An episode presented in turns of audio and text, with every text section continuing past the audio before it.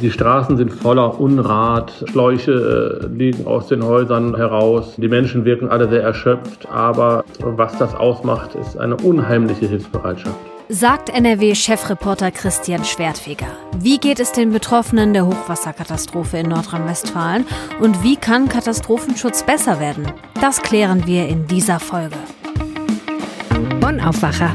News aus Bonn und der Region, NRW und dem Rest der Welt. Mit Wiebke Dumpe, schön, dass ihr dabei seid. Dieser Aufwacher hier klingt ein bisschen anders als gewohnt und ist auch ein bisschen länger als sonst, denn wir schauen weiter auf das Thema, das seit einigen Tagen ganz Nordrhein-Westfalen bewegt und jetzt ja auch weitere Teile von Deutschland. Gestern kam Meldung rein, dass auch Oberbayern und Teile von Sachsen überschwemmt worden sind und ganz ehrlich, ich finde kaum noch die richtigen Worte, um zu sagen, was mir seit der Nacht von Mittwoch auf Donnerstag durch den Kopf geht. Und ich bin damit nicht alleine, denn auch unserer Bundeskanzlerin Angela Merkel geht es so. Die deutsche Sprache kennt kaum Worte für die Verwüstung, die hier angerichtet ist. Das hat sie am Sonntagmittag nach ihrem Besuch in der Eifelgemeinde Schuld im Kreis Ahrweiler gesagt. Allein da sind über 100 Menschen gestorben, deutschlandweit mittlerweile, stand Sonntagabend, rund 160. NRWs Ministerpräsident Armin Laschet hat gestern dann auch noch ein Statement abgegeben. Er will noch diese Woche mit den betroffenen Kommunen beraten, wie eine finanzielle Hilfe aussehen könnte. Wie es den Menschen in den betroffenen Gebieten gerade geht, darauf schauen wir jetzt in unserem ersten Thema. Unser Kollege und NRW-Chefreporter Christian Schwertfeger berichtet für die Rheinische Post seit Tagen aus den Katastrophengebieten, unter anderem auch aus Erftstadt. Seine Eindrücke teilt er jetzt mit uns und wir hören erstmal in eine Szene mit Anwohnern rein vom Sonntag. Also die Nachbarschaft, super Hilfe, auch von der Stadt super Hilfe, super Freunde, die helfen an, die fragen die Schlangen, die kommen vorbei, ja. packen an. Gerade sind wir als Schützenkollegen da, und äh, helfen halt hier ihm. Also gegenüber ist auch ein Schützenkollege und wir sind halt hier verteilt. Ja. Ich, war, ich, war, auch gerade drüben bei der Frau, die hat gesagt, ich kenne die Leute gar nicht hier. Ja, die kommen ja. aus anderen Städten auch. teilweise. Ja, ne? Die kommen von anderen Städten, die kommen runter in Pack mit an. Ihn kannten wir bis gerade auch noch nicht, aber jetzt kennen wir ihn. Ja. Komm anpacken. Komm nicht ja. Alles klar. Das ist traurig. Komm, ab in den Keller. Ja. Komm. Das ist alles hilfreich. Ich muss jetzt weitermachen. Ja. Ich will den ganzen Scheiß weghaben, das ist nicht mehr so. Die Stimme, die hier am Ende abbricht, ist die von Markus Häuser aus Erftstadt. Er bricht spontan in Tränen aus.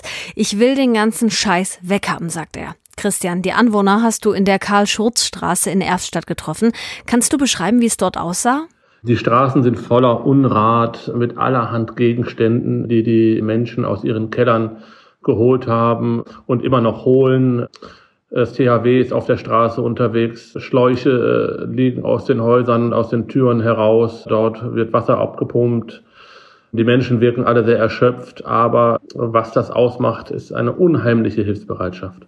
Und diese wahnsinnige Hilfsbereitschaft, die zeigt sich ja nicht nur in Erfstadt, richtig? Ja, absolut. Also diese Hilfsbereitschaft ist echt gigantisch. Also ich habe schon über unheimlich viele Lagen und Situationen berichtet in den letzten 15 Jahren. Aber diese Hilfsbereitschaft, äh, die ich jetzt in diesen Tagen erlebe, also das habe ich in der Form noch nicht erlebt. Also ein Beispiel auch, ich war die ganzen Tage in den Krisenregionen unterwegs. Freitag beispielsweise in Erfstadt. Erfstadt ist ja besonders betroffen und in der Innenstadt von Erfstadt ist ein großer Marktplatz und dort versammelten sich zur Mittagszeit, ab den Mittagsstunden wirklich, man kann fast sagen, halb Erfstadt war auf den Beinen. Kinder, Erwachsene, ältere Leute, Polizisten, Feuerwehr und alle haben zusammen Sand geschaufelt und in die Säcke verpackt. Und sie haben alle zusammengearbeitet, um ihr Örtchen zu schützen. Also das war echt beeindruckend. Wow, ja, das glaube ich. Das Ausmaß der Katastrophe wird ja immer deutlicher. Die Menschen räumen jetzt schon seit Tagen auf. Kann man da irgendwie abschätzen, inwiefern sie da weiterkommen? Ja, es sind ja unterschiedliche Stadtteile. Also man äh, muss da auch unterscheiden. In Erfstadt beispielsweise gibt es den Stadtteil Blessem, der ist abgeriegelt. Das ist dieser Stadtteil, wo dieser Krater ist. Dort darf auch niemand hinein. Da weiß man überhaupt noch nicht. Man kann es gar nicht abschätzen, äh, wie lange das da noch dauern wird, bis da wieder Normalität halbwegs herrschen wird. Wahrscheinlich Monate, wenn nicht sogar Jahre. Anders sieht es dann in den anderen Teilen der Stadt aus. Manche sind auch verschont geblieben. Ähm, der Straße, in der ich war, ja, es, äh, die Menschen sind äh, fix und fertig. Ne? Die Keller sind völlig überschwemmt, die Häuser äh, nass, alles ist kaputt. Und der Unrat wird jetzt, den die selber auf die Straßen aufschütten, der wird abgeholt. Ja, was wird bleiben? Es wird äh, sehr lange dauern. Sie werden sich da mit ihren Versicherungen auseinandersetzen müssen. Äh, man kann nur hoffen, dass alle die entsprechenden äh, Versicherungen noch abgeschlossen haben. Ja, äh, es wird auf jeden Fall Wochen, Monate dauern, bis äh, halbwegs Normalität dort wieder herrschen wird. Der Deutsche Wetterdienst hatte seit dem Montag der vergangenen Woche ja vor Starkregen gewarnt. Waren die Menschen denn in irgendeiner Weise vorbereitet oder hat es alle komplett überrascht? Also es hat die Menschen zum größten Teil kalt erwischt. Sie wurden von den Wassermassen zum äh, Teil wirklich überrascht. Man muss dazu sagen, die, du hast recht, es wurde im Vorfeld gewarnt, aber man muss auch dazu fairerweise sagen, es wird seit Wochen, seit Mo immer wieder vor Unwetter gewarnt. Ne? Und dann ist es halt häufig so, es passiert nichts und dann ist es jetzt einmal richtig heftig passiert. Ne? Eine Frau, die, äh, mit der ich gesprochen hatte, die sagte auch, auf einmal war das Wasser da, ne? Und, äh, sie hat gar nicht damit gerechnet, ne? Und also für die meisten kam es wirklich überraschend und völlig unvorbereitet. Du warst ja in vielen Städten unterwegs in den vergangenen Tagen. Welche Erlebnisse hast du vielleicht so in ganz besonderer Erinnerung? Ja, so einmal stand ich äh, unmittelbar an dem Krater in äh, Blessen, dem Ortsteil, den ich eben angesprochen habe. Da ist man schon ja, da wird es einem äh, irgendwie schon irgendwie mulmig, ne? wenn man da steht. Man weiß, noch äh, Stunden vorher haben da äh, noch Häuser gestanden, wo jetzt so ein großes Loch ist. Ich habe da mit einem Bundeswehrsoldaten gesprochen, der stand da neben mir direkt. Wir haben beide reingeguckt. Äh, er sagte, äh, da auf die freie Fläche, da hätte sein Elternhaus gestanden. Die Eltern konnten noch evakuiert werden mit einem Hubschrauber. Aber das sind natürlich dann irgendwelche Momente, ne? ja, äh, äh, da wird einem auch anders. Ne? Oder auch äh, am Samstag auf der Brücke über die B265 auch äh, bei Erfstadt. Das ist äh, die Bundesstraße, die ja zugelaufen ist und wo Fahrzeuge unter Wasser waren. Da habe ich dann auch stundenlang beobachten können, wie die geborgen worden sind und wie Taucher äh, nach noch Personen gesucht haben, die in den Fahrzeugen sind. Und jeden Moment hat man immer gehofft. Man hat immer gehofft, keinen zu finden. Und immer wenn ein Auto leer war, war so ein richtiges, auch wenn man es nicht gehört hat, aber es war ein Durchatmen da. Ne? Letztendlich hat man dann auch, Gott sei Dank, dort niemanden mehr in den Fahrzeugen gefunden. Andererseits, was ich super fand, ist, das hatte ich eben schon angesprochen, ist halt diese wirklich unheimliche Menschlichkeit, diese Empathie. Also, dass sich da wirklich jeder äh, hilft, äh, äh, wildfremde Menschen aus anderen Städten, die einfach vorbeikommen und sagen, äh, komm, gib mir eine Schippe, äh, gib mir irgendwie sonst ein Gerät, ich pack mit an. Ne? Ja, das ist wirklich einfach toll, kann man gar nicht anders sagen. Was glaubst du denn, Christian? Wie geht das jetzt weiter die nächste Zeit? Sicherlich wird es Diskussionen geben, die fangen jetzt auch schon an. Äh, wurden die Menschen denn äh, frühzeitig gewarnt? Haben die Meldeketten funktioniert? Das wird sicherlich in den nächsten Tagen und Wochen die politische Diskussion bestimmen. Was natürlich auch sein wird, ist, äh, wie werden wir uns künftig aufstellen, was die Infrastruktur betrifft. Wie werden wir die Straßen bauen? Wie werden wir Häuser bauen, ähm, damit uns so Starkregenereignisse äh, äh, nicht so heftig erwischen wie jetzt? Da muss man sich mal vorstellen, ein Starkregenereignis hat so eine Katastrophe hier in äh, Nordrhein-Westfalen ausgedacht. Ne?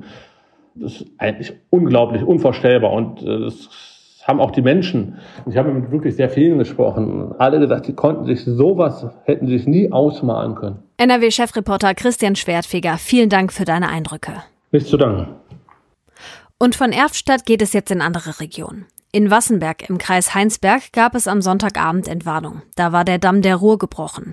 Der Wasserpegel würde sinken, die Wassermassen könnten auch zunehmend wieder über die Kanalisation aufgenommen werden. Im Ortsteil Ophoven würden viele Menschen jetzt aufräumen, heißt es von der deutschen Presseagentur. Auch im Ortsteil Ohe fließe wieder Strom, Menschen durften teilweise wieder in ihre Wohnungen zurück. Die Warnungen für eine mögliche Evakuierung weiterer Stadtteile wurde aufgehoben. An der Wuppertalsperre ist am Sonntag der Umweltalarm ausgelöst worden. Durch die Überflutung von Firmengeländen, Betriebsflächen und Häusern seien unterschiedliche Substanzen in die Wuppervorsperre in Hückeswagen und von dort in die Hauptsperre der Wuppertalsperre gelangt, heißt es vom Wupperverband. Rund um die Talsperre sind Freizeitaktivitäten wie Angeln, Baden, Tauchen und Bootfahren jetzt verboten, bis klar ist, um welche Substanzen es sich handelt.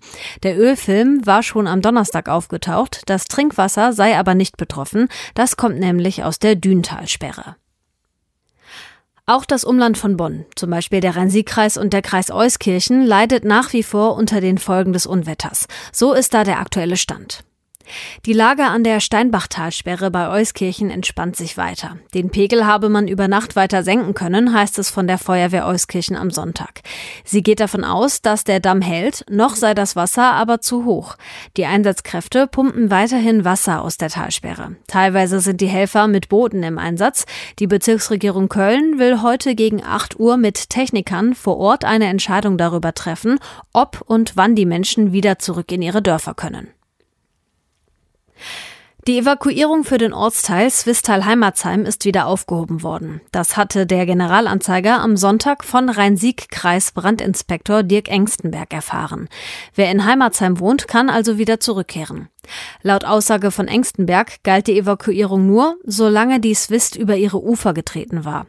Für alle anderen von der Evakuierung betroffenen Ortsteile von Swistal und Rheinbach gilt nach wie vor, dass die Bewohner noch nicht zurückkehren dürfen. Bei der Suche nach Vermissten haben Einsatzkräfte am Sonntag eine weitere Tote in Rheinbach gefunden. Damit steigt die Zahl der bislang gemeldeten Todesopfer im Rhein-Sieg-Kreis auf neun. Sechs davon sind aus Rheinbach. Zuvor waren zwei Feuerwehrmänner der Feuerwehr Rheinbach im Katastrophengebiet ums Leben gekommen. Einer ist am Samstag im Einsatz infolge eines medizinischen Notfalls gestorben. Ein weiterer sei schon in der Nacht von Mittwoch auf Donnerstag durch das Unwetter ums Leben gekommen, teilte die Feuerwehr Rheinbach mit. Darüber hinaus sind der Kölner Polizei bislang zwei Todesopfer in Köln und 26 im Kreis Euskirchen gemeldet worden. Die Polizei setzt die Suche nach Vermissten weiterhin fort. Mehr als 700 als vermisst gemeldete Menschen haben die Ermittler mittlerweile telefonisch erreicht. Aktuell wird noch nach 150 Personen aus dem Raum Bonn, Rhein-Sieg-Kreis und dem Kreis Euskirchen gesucht. Wir haben vorhin schon bei Christian gehört, viele hat das Hochwasser überrascht. Und das, obwohl Wetterleute schon vorher vor den Regenmassen gewarnt hatten. In unserem zweiten Thema in diesem Aufwacher-Spezial gucken wir, wie der Katastrophenschutz in der vergangenen Woche eigentlich funktioniert hat. Meine Kolleginnen Kirsten Bialdiger, Carola Sientop und Antje Höning haben sich für die Rheinische Post mit dem Thema beschäftigt. Und mit Antje spreche ich jetzt. Hallo Antje. Hallo Wiebke. Ich hätte ganz gerne mal direkt zu Beginn deine Einschätzung. Hat der Katastrophenschutz bei dem Unwetter jetzt komplett versagt? Nein, das kann man sicher äh, auf keinen Fall so sagen. Erstens sollte man sich da vor Schlaumeiereien, hinterher ist man immer schlauer, ähm, hüten. Und zum Zweiten gehören ja zum Katastrophenschutz auch all die ähm, vielen Helfer, die da ehrenamtlich und professionell seit Tagen im Einsatz sind und Leben retten, Chaos ordnen. Also ein Pauschalurteil gegen den Katastrophenschutz geben wir gar nicht ab. Aber was man ja mit Blick gerade auch auf die vielen Helfer, die da so tapfer arbeiten, prüfen muss, ist, wie kann man die Rahmenbedingungen verbessern, dass es zu so einem Unglück nicht kommt und dass Katastrophenschützer auch unter besseren Bedingungen arbeiten müssen. Ich würde sagen, wir schauen uns das jetzt mal Schritt für Schritt an und starten mal mit dem Weg, wie eigentlich gewarnt wird. Also hier bei uns in Nordrhein-Westfalen vor solchen Katastrophen generell. Welche Mittel und Kanäle stehen da zur Verfügung? Ja, der Wetterdienst gibt ja Warnungen ab und er hat ähm, auch in diesem Fall ja vor Starkregenmengen gewarnt, auch für den Bereich der Erft. Doch diese Warnungen haben nicht dazu geführt, dass vor Ort rechtzeitig gleichzeitig sozusagen alles gemacht wurde. Das Zweite ist, dass es ja eine Warn-App gibt namens Nina vom Bundesamt für Bevölkerungsschutz. Die äh, hat auch Warnungen abgesetzt. Allerdings brach ja dann ziemlich schnell in der Gegend das Mobilfunknetz zusammen und eine App, die nicht ankommt, ist natürlich wertlos. Das gleiche gilt auch für die Verbreitung. Ähm, die funktioniert ja nur bei Smartphones. Ähm, längst nicht alle Menschen haben ein Smartphone. Bundesweit haben acht Millionen äh, Menschen, etwas mehr als acht Millionen Menschen diese Warn-App. Das ist natürlich viel zu wenig. Also auch auf dem Weg hat es nicht gut funktioniert. Und meine Kollegin Carola Siedentop hat da sehr eindrucksvoll eindrucksvoll beschrieben, was da auf der Bundesstraße los war. Da haben ja Autos im Stau gestanden und dann musste am Ende die Polizei dort die Autofahrer auffordern, sofort ihre Wagen zu verlassen, um nicht zu ertrinken. Und da haben sich doch einige erst in letzter Minute auf eine naheliegende Brücke retten können. Das zeigt, dass es da bei der Kommunikation ein Problem gibt. Ja, ich finde es Wahnsinn. Vor allem berührt mich diese Stelle sehr. Die ist nämlich hier bei mir um die Ecke.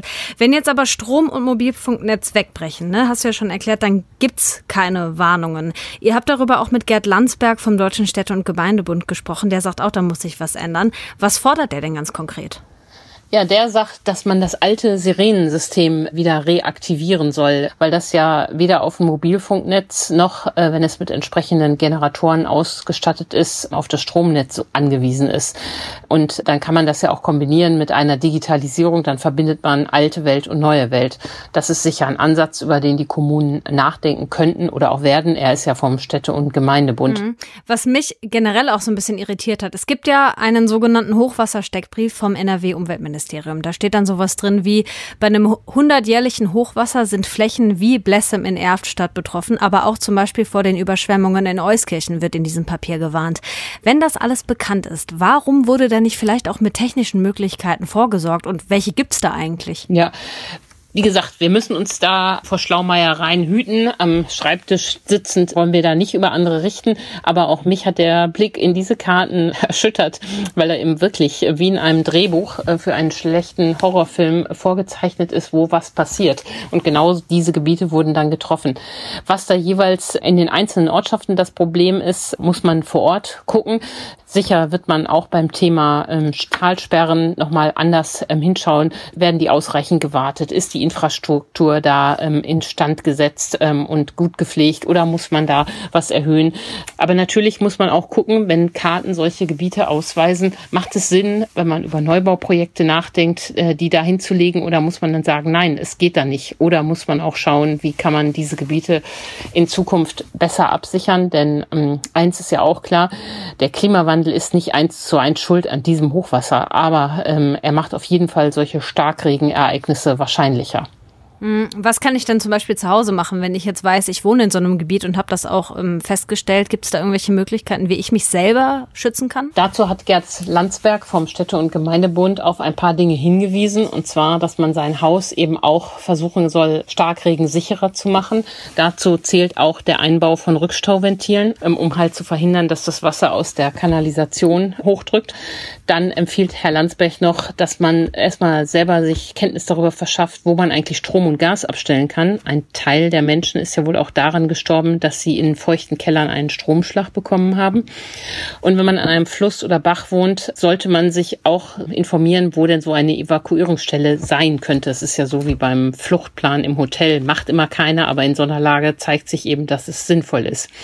Und dann so Dinge, was man vielleicht auch zu Hause haben muss. Wir haben schon ja gesehen, die Kommunikation ist ein Problem und er Landsberg schlägt davor batteriebetriebenes Radio, Taschenlampe und Vorrat an Lebensmitteln, falls man da auf dem Dach ausharren muss. Das ist ja so das Thema Vorbereitung. Ne? Da hat ja Karl Lauterbach von der SPD zum Beispiel auch gesagt, beim Katastrophenschutz sind wir genauso schlecht vorbereitet wie beim Pandemieschutz. Was muss denn der Staat machen, gerade auch jetzt in Sachen ziviler Bevölkerungsschutz? Ja, der Vergleich äh, mit der Pandemie, der ist gut. Ähm, auch da gab es ja viel bedrucktes Papier, so wie jetzt die Risikokarten. In der Pandemie scheiterte es dann daran, dass das Papier auf der Basis war, wir haben Impfstoff, den wir nicht hatten äh, monatelang in ausreichender Zahl. Und auch hier scheinen ja aus diesen Karten wenig Schlüsse Schlüsse gezogen sein. Also, ähm, wenn man diese Karten hat, Schlüsse daraus ziehen. Und wie in der Pandemie zeigt sich auch, dass eine App natürlich kein Katastrophenschutz ist. Also die Corona-Warn-App hat ja die Erwartungen enttäuscht und diese Nina-Warn-App hat sie eben auch enttäuscht. Also wir müssen jetzt schon uns überlegen, wie wir in der Katastrophe besser kommunizieren, wie wir die Infrastruktur besser schützen und auch was wir bei uns am eigenen Haus jeweils tun können, um solche Situationen zu vermeiden. Okay, das heißt, wir haben alle ein paar Hausaufgaben zu machen, aber auch bei der Politik liegt eine große Verantwortung. Danke, Antje Höning, für die Infos. Sehr gerne. Alle aktuellen Nachrichten findet ihr jederzeit auch auf RP Online. In den Show Notes zu dieser Aufwacherfolge habe ich euch einen Link zu Möglichkeiten, wie ihr spenden könnt, verlinkt. Bitte fahrt auch nicht einfach in die betroffenen Gebiete. Das ist immer noch ziemlich gefährlich. Davor waren auch Feuerwehr und Polizei. Jetzt am Ende noch ein kurzer Blick auf das Wetter. Grau ist es bis zum Mittag, danach lockert der Himmel auf. Regen soll es keinen geben. Maximal 24 Grad sind heute drin, in höheren Lagen 18. Der Dienstag startet bewölkt, am Nachmittag wird es aber sonnig, vor allem im Süden. Das Ganze dann bei Maxiwerten bis zu 24 Grad. Das war der Aufwacher Spezial zum Thema Hochwasser. Ich bin Wiebke Dumpe und ich sage Tschüss, bis zum nächsten Mal. Mehr Nachrichten aus Bonn und der Region gibt's jederzeit beim Generalanzeiger. Schaut vorbei auf ga.de.